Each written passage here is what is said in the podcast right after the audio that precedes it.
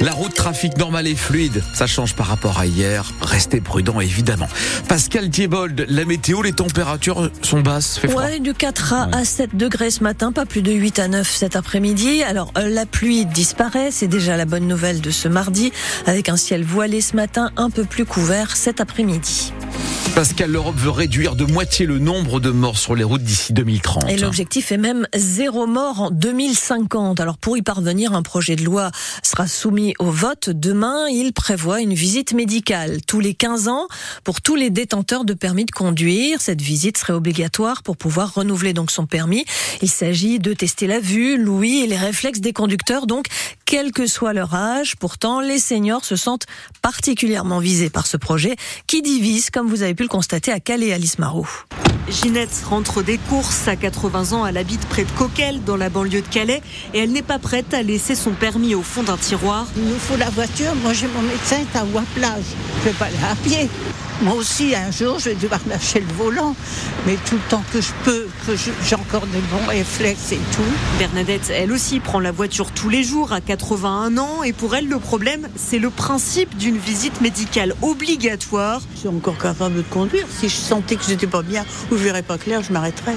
Et les vieux, ils font pas plus d'accidents que les jeunes. hein. Car en fait, ce n'est pas vraiment une question d'âge. Liliane n'a que 63 ans, mais elle laisse sa voiture au garage. Elle préfère le vélo à cause de problèmes de santé. Je me suis retrouvée à faire euh, tête à queue en faisant un malaise. Donc euh, j'ai arrêté.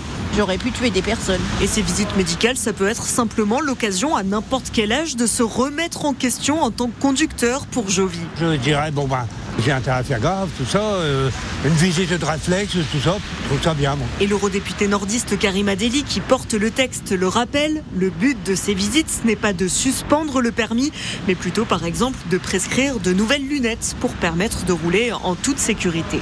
Et selon les statistiques, euh, 17% des accidents mortels sont causés par les plus de 65%, 22% pour les 25-35 ans. Le vote sur ce permis de conduire soumis donc à une visite médicale tous les 15 ans est prévu demain au Parlement européen. On reste au volant avec cette fierté pour les salariés de l'usine Renault de Douai. Le Scénic électrique de la marque produit dans l'usine nordiste a décroché le titre envié de voiture de l'année hier au salon de l'automobile à Genève. 4000 exemplaires sont déjà sortis des chaînes de Douai.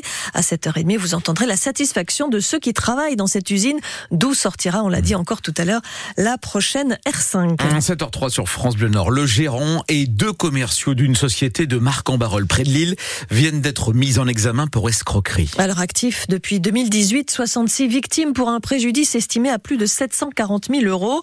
La société Aven Habitat proposait des travaux de rénovation énergétique et de réfection de toiture, des travaux mal faits ou pas faits du tout, financés par des prêts frauduleux ou des demandes de crédit à l'insu des victimes, souvent âgées ou vulnérables.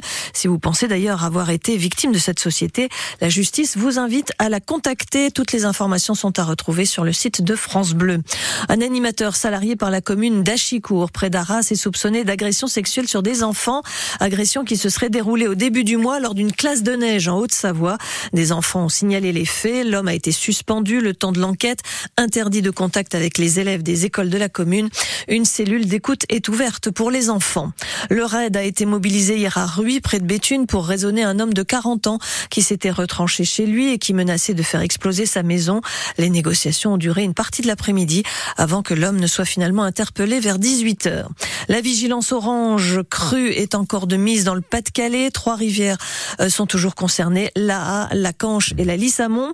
La tendance est toutefois à la baisse puisqu'il ne devrait pas pleuvoir d'ici jeudi. Une accalmie dans le ciel alors qu'hier, 17 routes départementales étaient une nouvelle fois inondées dans le Pas-de-Calais et que l'eau a recouvert des rues euh, comme à Bourte dans le Montreuilois. 7h04 sur France Bleu Nord et l'accès à l'église est désormais interdit à Audingan, la commune du Cap Griné sur la côte d'Opale. Le maire vient de prendre cette mesure pour éviter un accident. Des morceaux de béton menacent de tomber de cet édifice classé monument historique. Aujourd'hui fragilisé, l'église Saint-Pierre est ouverte depuis 1960 et depuis 10 ans, son campanile en béton est emmailloté pour éviter des chutes donc de béton. Aujourd'hui, la situation se dégrade encore, précise Marc Sarpo, qui est le maire d'Audingan. Dernièrement, bon, on a pu constater des désordres qui se sont accentués, donc euh, on a été obligé de fermer l'église, euh, notamment pour les visiteurs. Elle reste ouverte certains moments pour le culte, mais sinon aux visiteurs, elle est fermée par mesure de sécurité. Alors en fait, c'est une maladie du béton qui explose euh, avec l'humidité et sur la corniche également, ce qui fait que ça se fissure et le béton risque de tomber sur les gens qui sont à côté. Chemin faisant, les entreprises ont été sollicitées. Au tout début, avec l'architecte agréé, on avait estimé à 2,5 millions la reconstruction, enfin ce qu'il y avait à faire dessus. Et là, quand on a ouvert les, enveloppes, on s'est aperçu que l'ensemble du chantier n'avait pas été pourvu et de 2,5 millions, nous étions passés à 3,7 millions. Pour une commune comme la nôtre, c'est inimaginable, c'est quasiment pas possible. Marc Sarpo, le maire d'Audingan. Aujourd'hui, une réunion est prévue avec les architectes des bâtiments de France pour décider justement d'un plan d'action pour sauver cette église Saint-Pierre et son campanile. Dans quelques minutes. Nous irons au Salon de l'Agriculture avec Odile Senelard qui est sur place ce matin à 7h15.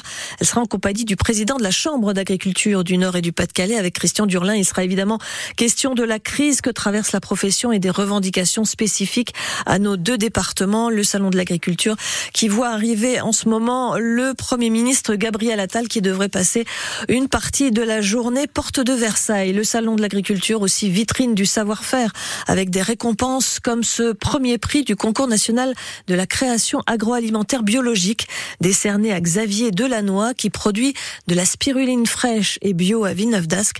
Ce prix s'accompagne d'un chèque de 5000 euros et d'une aide pour commercialiser ses produits, notamment en magasin bio.